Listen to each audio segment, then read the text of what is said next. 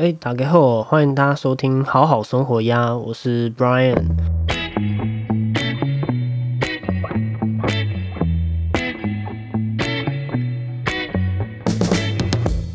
我们是分享好书、提升自己的节目哦，用一个小时来聊一本书。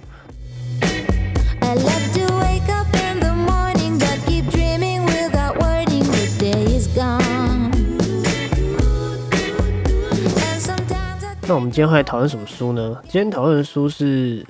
大脑减压的子弹笔记术》哦，作者是电脑玩物站长的一个叫伊瑟黄的，他是电脑玩物的站长嘛？这个电脑玩物是一个部落格。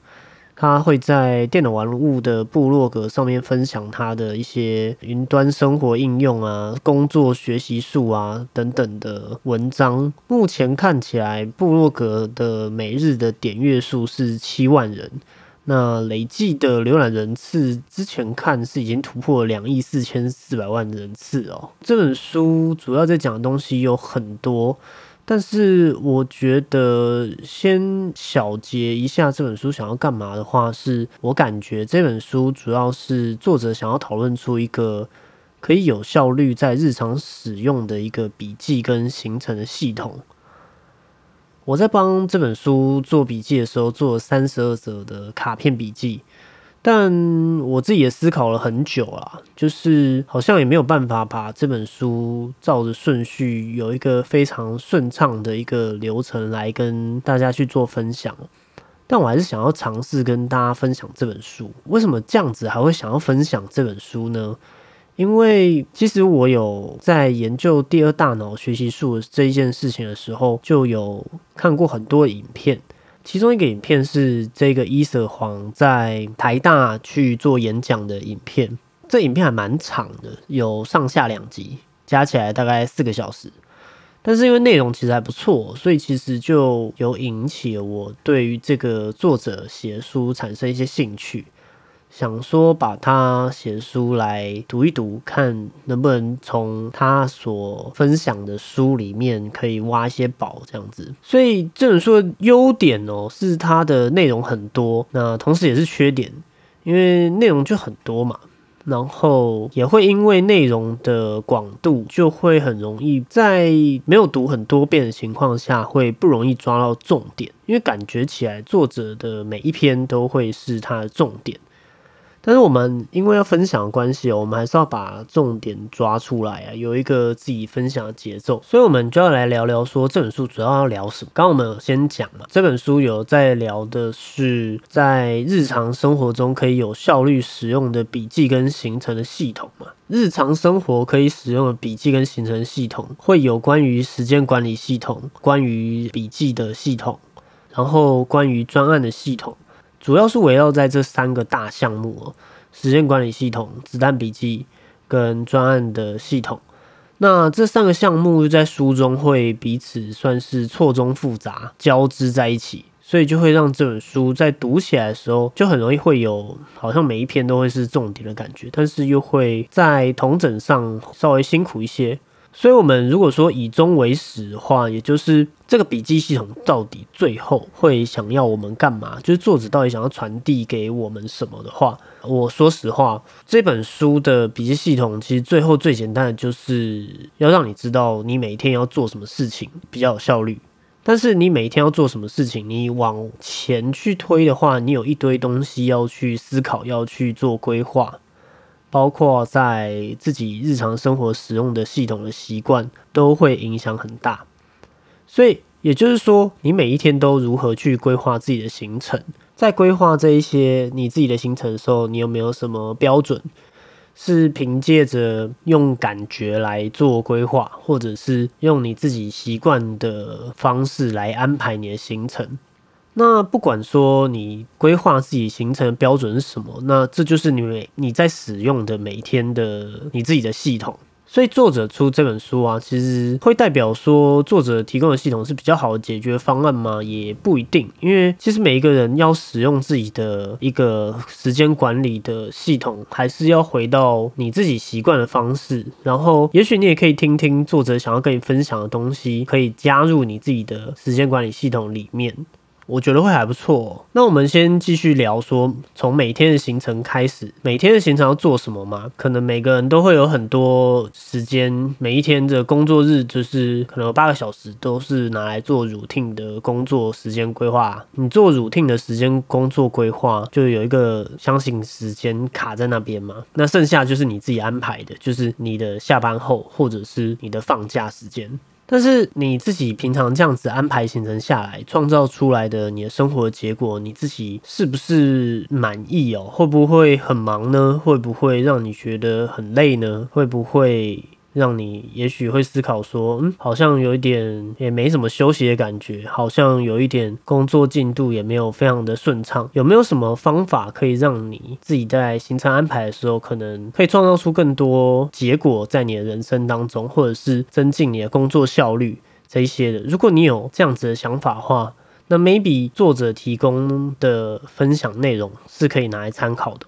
那我们就先来看看作者每一天是怎么规划的。首先，作者会有一个每天的一二三原则哦。我自己个人比较喜欢前面的一跟二，我觉得三没有很好理解，三可能只是硬凑了，我猜。但是都听听看，然后大家自己可以做一些取舍。这个一二三是什么？它的一是每一天都先预先设定一个专属于自我实现的重要目标。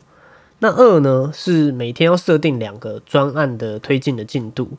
那三呢，是每天的早晚三个时段，要看自己还剩下多少时间可以处理琐事。针对这个三，我自己解读的方法是，每天的三个时段留一点空白时间处理琐事或者是放空。那我们来聊聊一哦，一是说每天都先预先设定一个。专属于自我实现的重要目标。作者在这边说，自我实现其实是一个很重要，但是我们其实很容易会在时间安排的时候被忽略的一件事情。你有没有去想过，对于工作或者是生活，你的不满意或者是你的迷惘，可能最重要的关键因素之一是我们其实没有把我们自己真正的目标放到我们的行程当中，不是放不进去。是没有尝试把他们放进去。这句话翻译就是说，可能你每天忙忙碌碌的。但是你其实没有做你自己想要做的事情，在你的一天的时间当中，所以你的时间安排、你的时间管理就会让你感觉可能会有一种杂乱的感觉，或者是压力很大，或者是你会拖延，可能回到家你就什么事都不想做，然后就想瘫在沙发上，然后不小心睡着了，或者是你的时间管理让你在很忙忙碌碌的日常生活当中，你可能完成很多事情，但是你自己其实并没有什么成就感。如我刚刚说的状态的话，那这个就是直接反映到说，你其实没有在你的每一天里面安排对你自己来说真的有价值的事情。那这个真的有价值的事情，就是跟你自己的自我实现是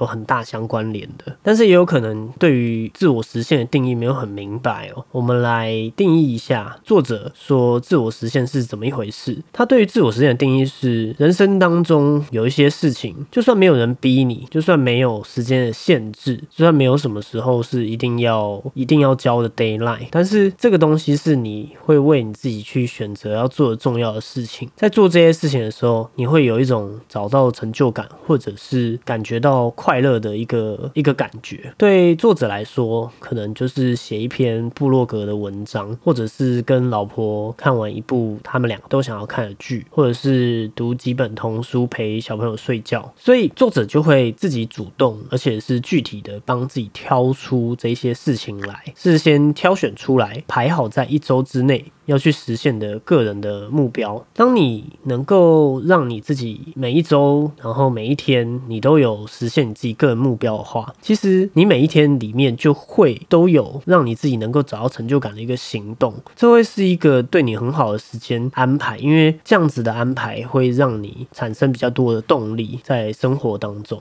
这样子做还有另外一个效果啊，就是说，如果你自己，比如说今天你可能就是很不想上班，你可能就没有动力工作。不想要去做所谓的正事，不管是工作的事情，或者是呃你认为是你应该要做的正事，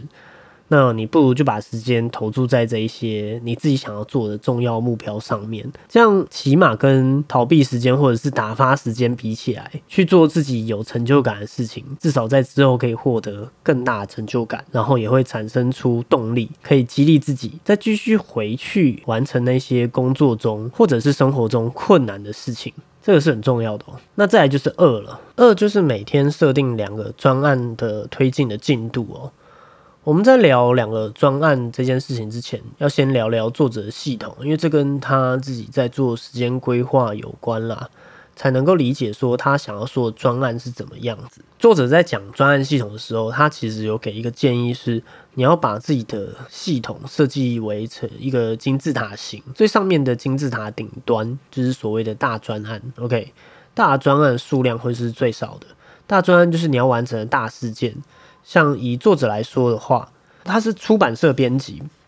也就是说他的大专案可能就是出书，各个不同的作者的书，或者是 even 是自己的书，这会是一个工作上的大专案。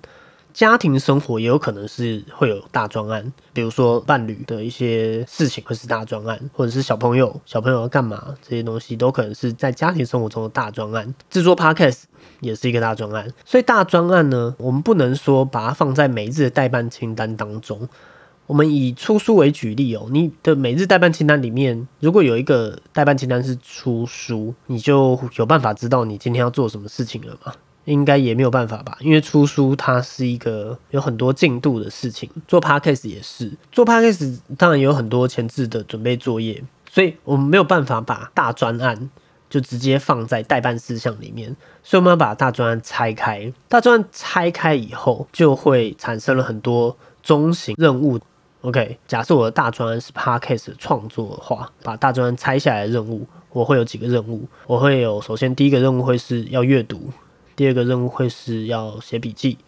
接下来还会有要汇整笔记，然后把节目大纲的 round down 做出来，然后会有一个任务是要录制节目，再来也会有一个任务是后置剪辑，然后上架跟写 show note。光是前面写到上架就有六个任务了。OK，那这六个任务还要继续会往下变成。更小的所谓的行动，这是所谓的每天可以执行在我们代办清单当中的小行动。就比如说回到刚刚的以阅读来说，你要阅读哪一本书？为什么你会想要阅读这本书？那今天假设我要阅读我们今天这一本大脑减压的子弹笔记书，如果没有一天就把它读完的话，那我今天读的进度到哪里？那我读完了以后，那我这本书我可能就会变成进进到。我已经读完，但是我还没写笔记。我接下来的行动就是这本书我要拿来做笔记。OK。所以，我代办清单是我会需要知道，说我每一个进度事情走到哪里，让我可以知道。我看到代办清单，我可以直接知道说我现在要做什么事情。这样子对我们的行程安排来说才会是最节能的。OK，所以回到第二个，二刚刚是指说每天设定两个专案的推进的进度，也就是说，当我们有一个这样子的金字塔结构，在设计我们自己的专案系统，从专案拆成不同的任务，中型的任务再拆成。小型的行动，所以我每一天要有两个专案，它的进度是有在往前走的。那这个往前走的多跟少，就要看你时间的安排。三就是每天的早、午、晚三个时段，这三个时段要留一点空白来处理琐事或者是放空。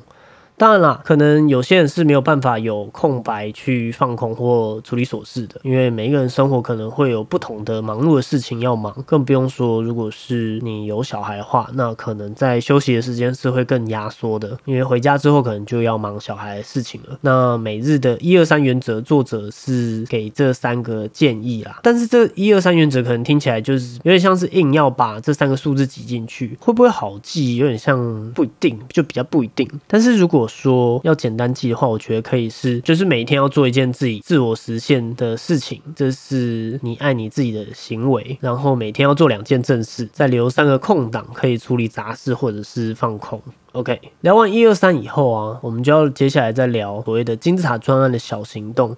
我们要往小行动下面走哦，因为我们接下来会聊作者在代办清单上面的一些思考跟逻辑。所以回到代办清单。代办清单会有一个常见的问题，就是说我们在代办清单上面列的项目可能是比较大的任务，而不是一个当下可以真正执行的事情，当下可以真正执行的一个行动，这会造成后续的影响哦。如果说你列的并不是当下就可以执行的行动，那你在看到代办清单的时候，你可能还会思考说我现在要干嘛，然后可能就会随性发挥，让你的行动之间并不一定。会会有比较好的关联度，那你也有可能忙了一整天下来，因为你做的事情其实没有连贯的话，有可能好像什么事都没有做完的感觉。那作者这边的举例其实只是简单的举说，假设说一个时间没有安排的规划的人，假设他有一个周末一整天的空档，他可能想到扫地就去扫一下地，然后扫一扫，扫到一半可能就想到可能书桌还没整理，整理一下书桌，整理一下书桌，可能看到衣橱还没整理，跑去整理衣橱。然后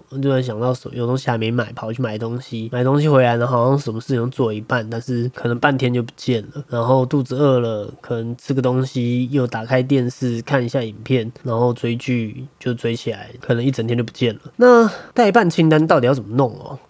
怎么弄可以，就是可以不会有刚刚所说的事情发生。代办清单的目的其实最主要是知道现在可以做什么事情，也就是说，你每一个专案拆解成的任务、拆解成的行动，你都要能够知道说，就是你自己的个人的系统要能够记录到说，你现在这个东西走到什么进度，然后你可以一看就知道说，好，我接下来要做什么事情，这是最重要的事情。如果说不是当下就可以做的事情，就会有可能导致这个代办清单。上上面的事情会拖延，然后你的代办清单可能就会因为拖延，然后就变成是一个做不到的清单。有些事情像是写一篇文章，它不是一个可以放在代办清单上面的行动。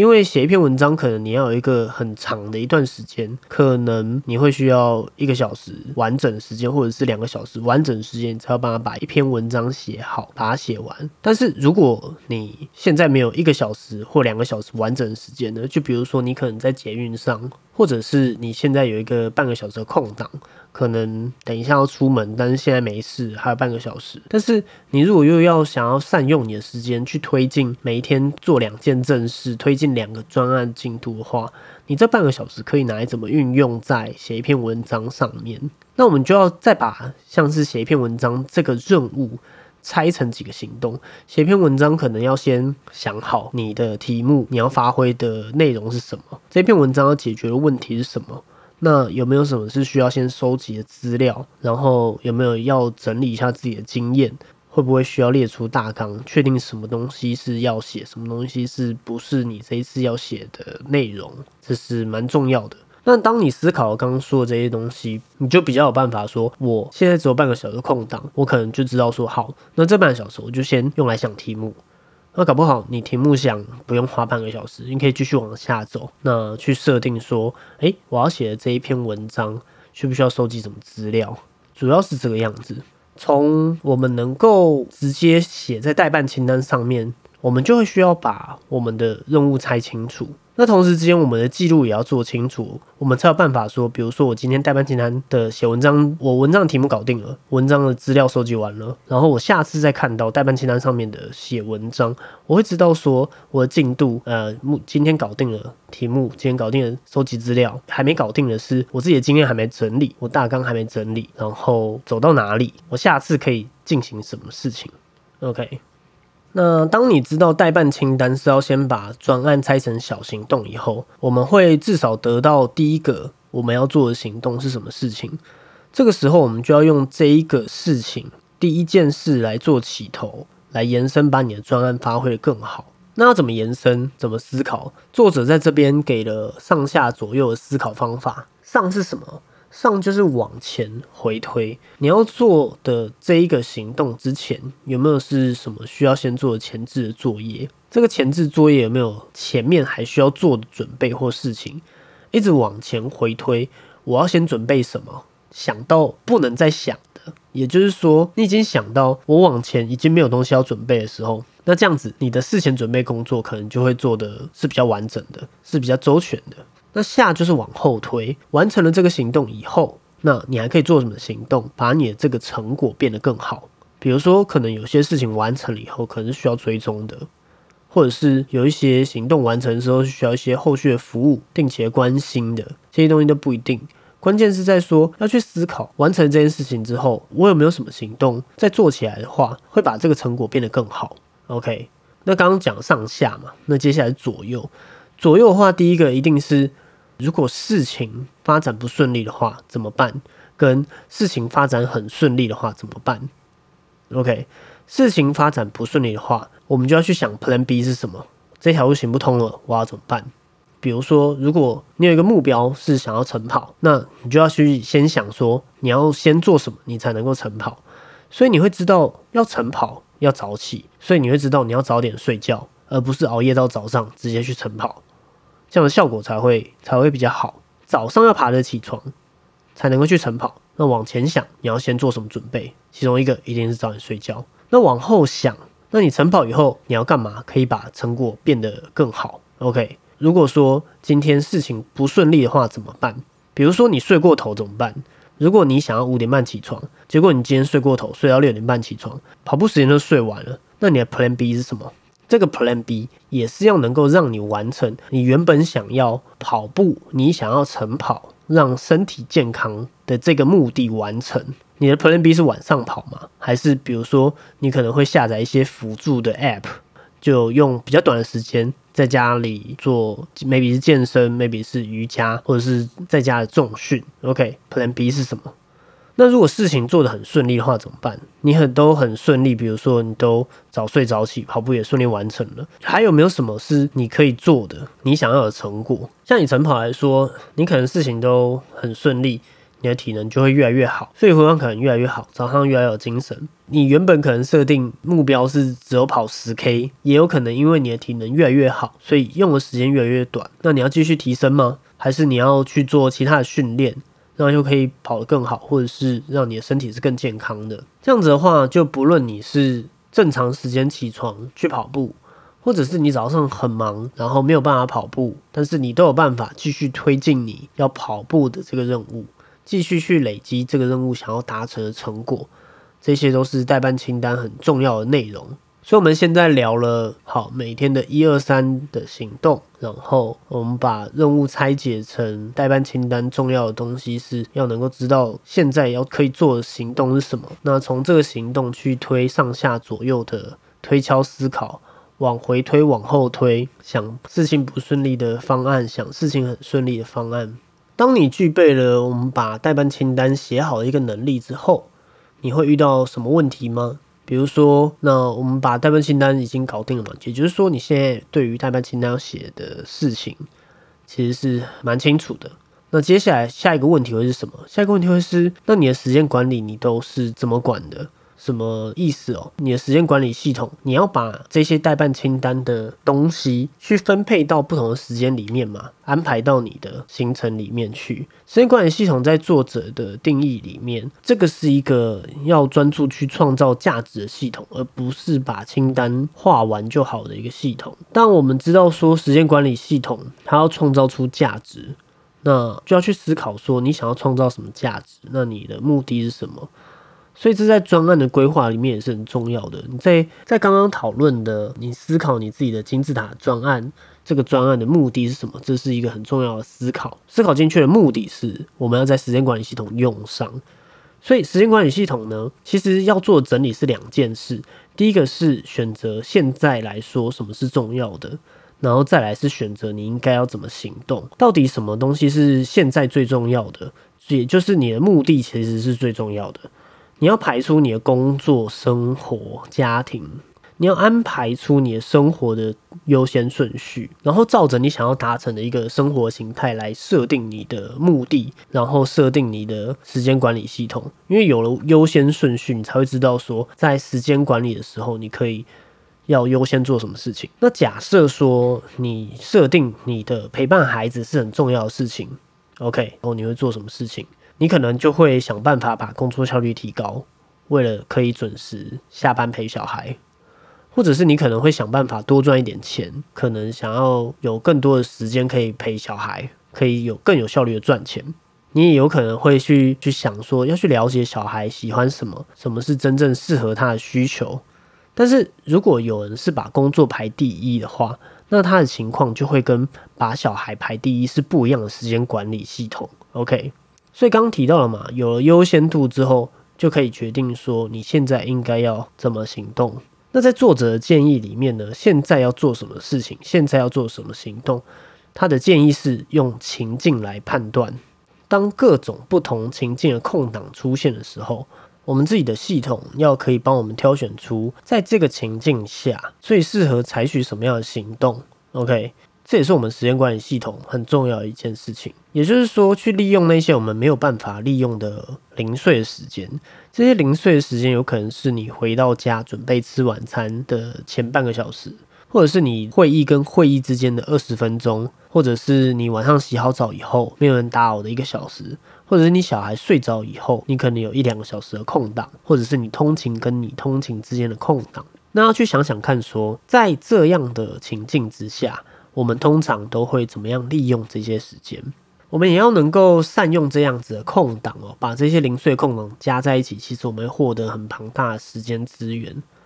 但是问题就在于，我们要能怎么能够有效的利用这些空档？我原本就知道我有这些时间呐，所以关键就要在于我们要建立一个可以利用空档的时间管理系统。这个时间管理系统不是要你排出准确的时间点，你要做什么事情？你需要做的事情是，你需要事前去计划不同的情境，你要做什么事情？举例来说，如果是只能思考空档，你可以做什么事情？OK。如果是只能用手机处理事情的空档，你可以做什么事情？如果你只有三十分钟，你可以做什么事情？如果你只有十分钟的空档，有没有什么事情是你短时间之内可以来做的行动？思考你生活中的各种情境，在这种情境之下，你可以做什么事情？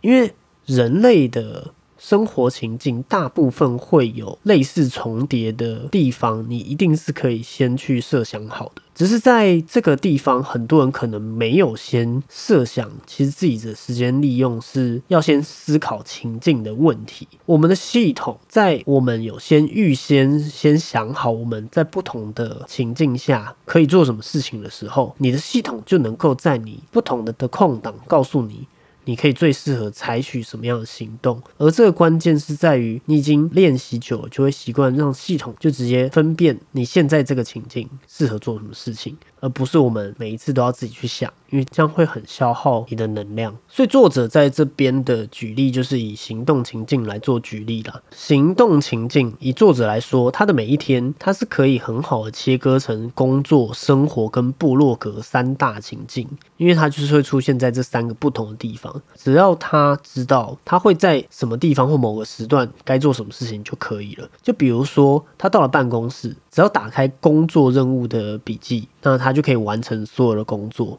因为工作的进度，像刚刚有说的，从你的专案拆解成任务，拆解成行动，他都会写在这个工作任务的笔记里面。OK，这样子就会更精确了。比如说，嗯，他在公司，他就把工作任务打开；当他可能在通勤，他可能是打开他的部落格的笔记，然后去看说他现在可以做什么事情，这样就会更精确，绝对不会有说不知道笔记要放到哪个记事本。因为我们可以自己决定，也应该要自己决定，我要在什么情境完成这个任务笔记。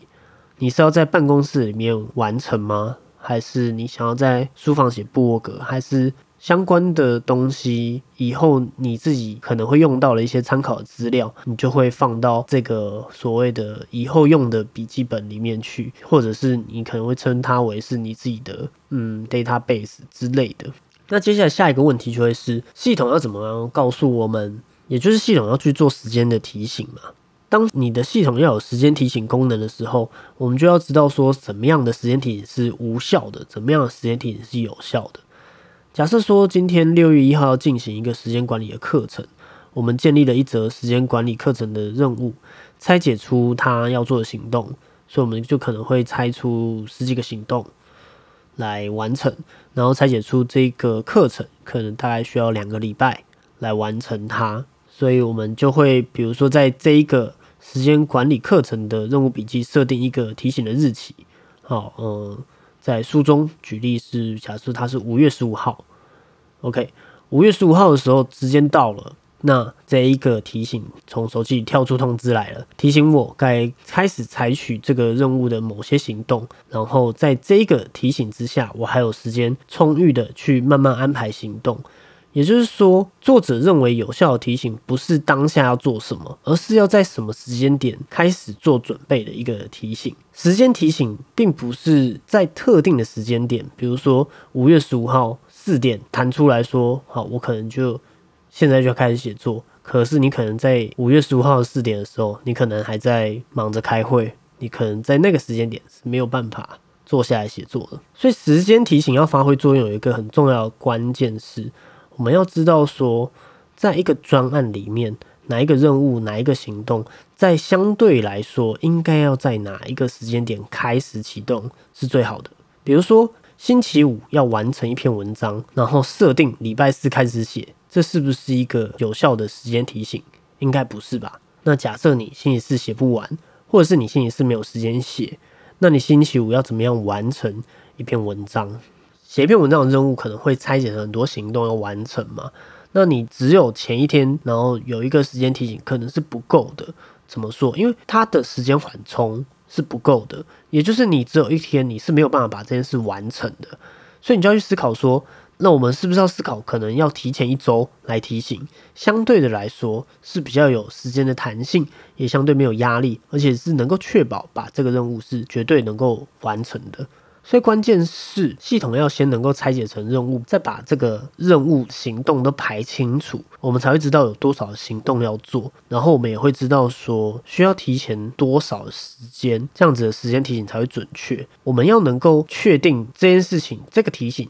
你是不会忘记的，然后同时是可以让你自己一定把这件事完成的，这件事情才是最重要的。像是很多人可能就是。会想，可能我明天上班要带什么东西去公司？以这件事情来说，你会怎么样去设定一个不会忘记的提醒？帮你自己设定，让你自己可以明天一定会带着这个东西去公司。我们可以思考一下这个问题哦。你今天知道你明天上班要带一个东西去公司，你要怎么样能够确保你不会忘记它？你要怎么设定提醒？OK。你是要在早上设一个闹钟吗？如果是的话，时间提醒的缺点是我们可能很难设定到一个非常精确的时间。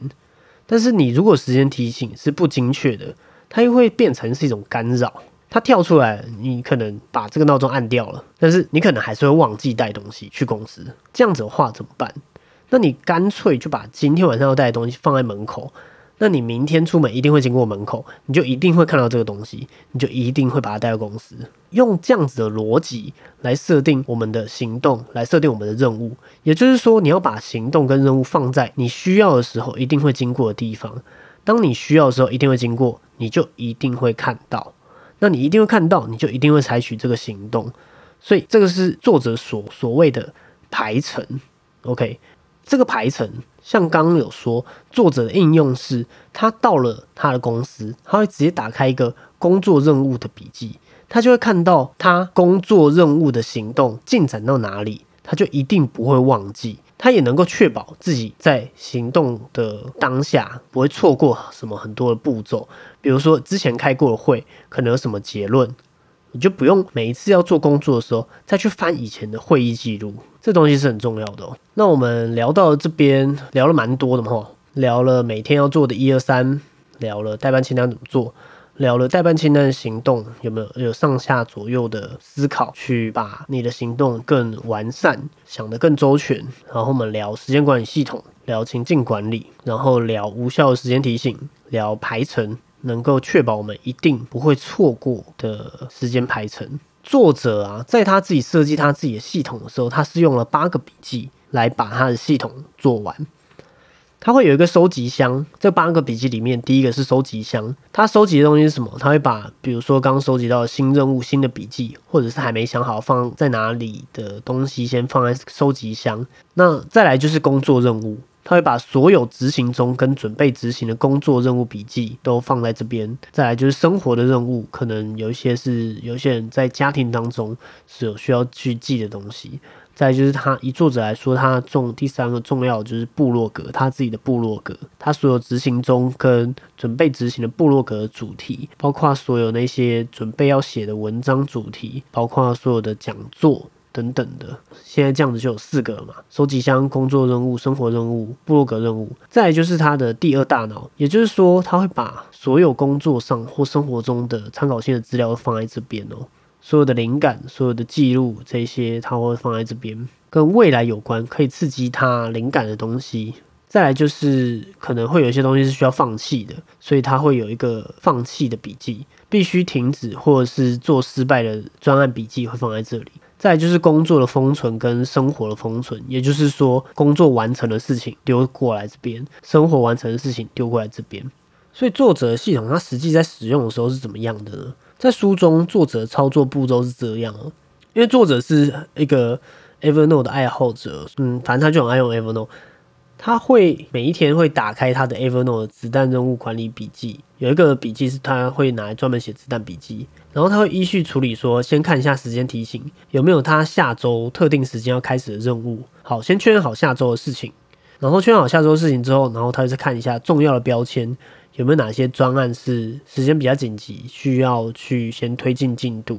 再看他的收集箱，去看说有没有这一周收集到的还没有排进自己时间排程处理的任务，然后根据排好的这一周排好的行程去去设计规划，说，诶，你的空闲时间，然后思考的时间、写的时间，或者是做家事的时间，然后看计划的标签去看说，呃，自己有没有计划这种专案可以推进下一步，然后它会有一个追踪的标签，是可能就是有没有需要去回顾任务。所以这边出现了几个重点哦，就是说作者其实是很推荐一次安排好一周的行程，他都是习惯在礼拜天的时候先安排好下周整周的行程，他觉得这样比较不会怕遇到突发状况，时间使用也是更有效率的。所以你在安排七天的你自己一周的行程的时候，一样你是要去思考的是你的情境，用情境思考的方式，而不是比如说一个小时这个小时做什么事情。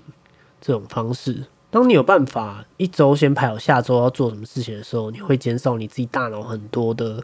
无谓的决策，然后可以让你自己比较没有那么有压力。OK，maybe 在作者跟我们分享这么多东西，可能会有点混乱哦。也就是说，在建立我们自己的系统的过程当中，我们应该通常都不会第一次就把自己的系统是建立好的。那既然这样子的话，我们要怎么样让系统越来越好？要写日记。那在要写日记的时候，就要去问一个问题：是怎样是有效的日记？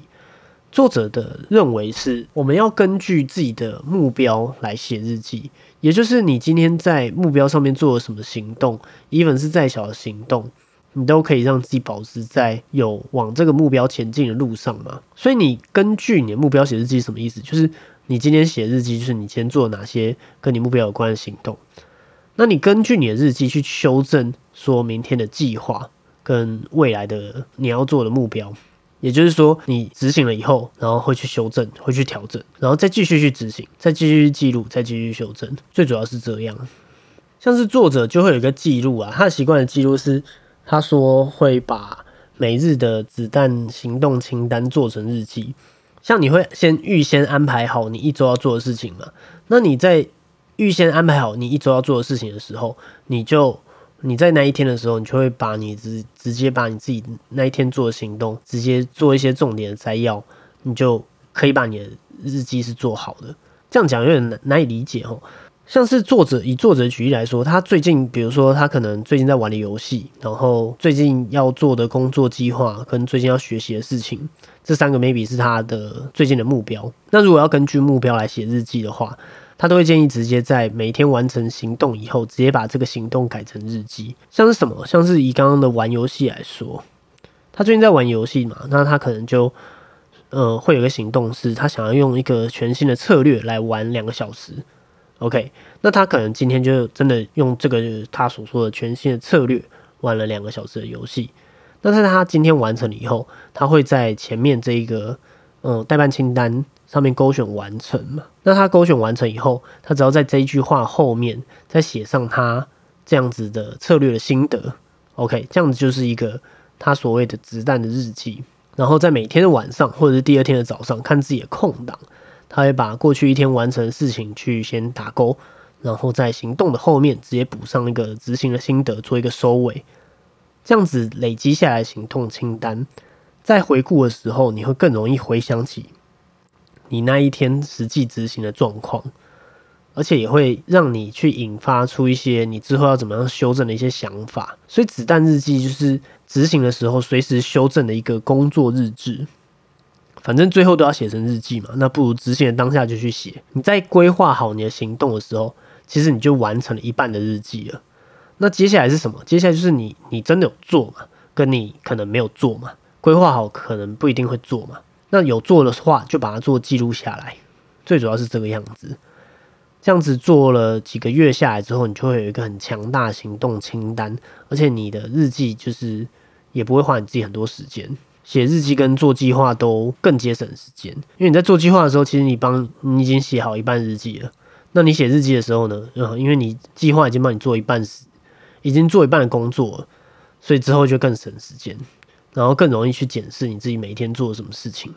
好，以上就是这一本书的内容啦。我们来重新复习一下哦。首先就是以正确的逻辑架构来说的话，我们要先能够知道说我们自己日常的生活的大专案是什么，然后把大专案能够拆解成任务，再拆解成行动。那你把大专案拆解成行动之后，你也要去规划你的时间嘛。所以每一周用，嗯，像作者是用周日的时间安排下一周的行程。那你在安排下一周的行程的时候，其实是要用你的情境管理，不同的情境可以做什么样的事情，可以去利用你的琐碎的时间。然后你在规划每一天的琐碎的时间的时候，你就要用每一天的一二三原则，OK，每一天做一件自己想要做的事情，然后同时间你也要做两件正事，然后可以的话，在早晚三个时段各留一点空白，来处理一些琐碎的杂事。那也要记得说，你自己要有一个你自己的根源的系统，就是根本系统里面，你要能够把你的工作啊，或者是生活啊这些东西都能够分类好。所以分类好的最重要的目的是让你自己不会忘记，你可以有一个排程的系统，也就是像刚刚有讲的，作者在公到公司的时候把工作任务打开，他就可以知道所有他执行中跟准备执行的工作任务笔记。然后包括以前开会的结论什么的，所有东西全部都整理好，这样就是一个不错的系统。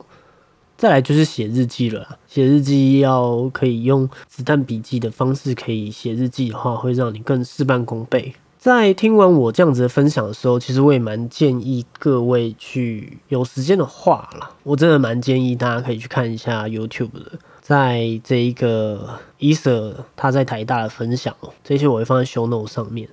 那我自己个人的系统，我在我能够跟大家分享的是我自己用来规划 podcast 的进度的系统嘛。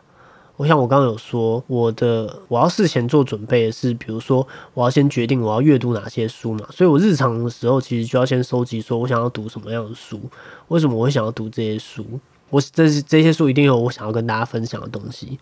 再就是我要能够去接下来就是不同的行程的进度嘛，也就是说有一些书我是在阅读中的，有一些书是我读完还没有写笔记的，有一些是我正在做笔记的，有些是笔记好的。然后笔记完之后我要去会诊，会诊完之后我要去录制，然后再就是去把它上传。所以我用的系统的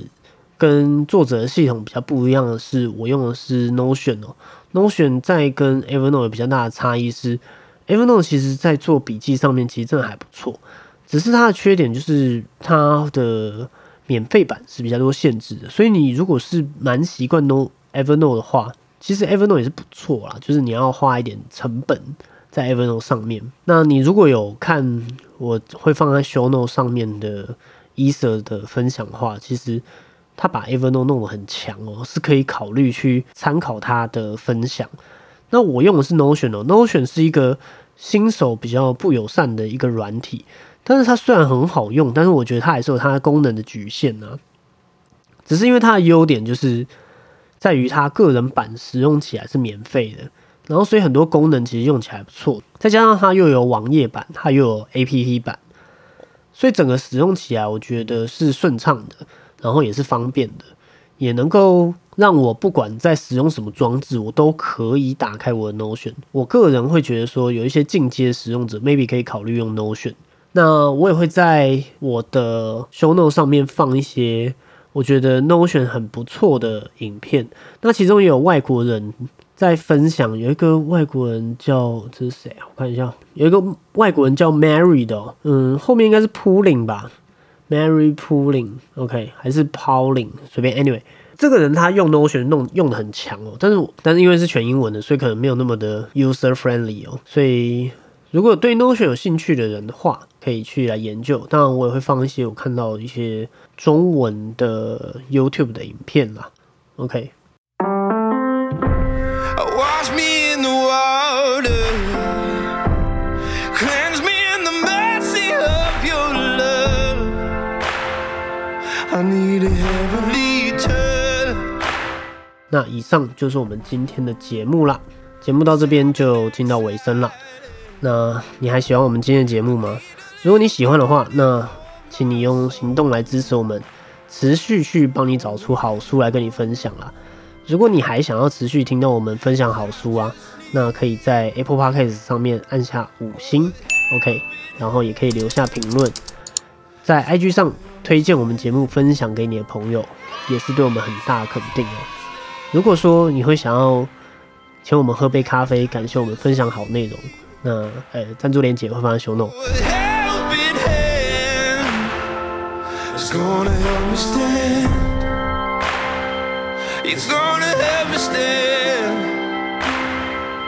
了你的支持啊，节目也会不知道说，哎，可能哪哪一天不知道做什么，可能就是节目就收起来了。但有你的支持，会是成为我们一直创作下去的源头啦，这是对我们来说很重要的回馈。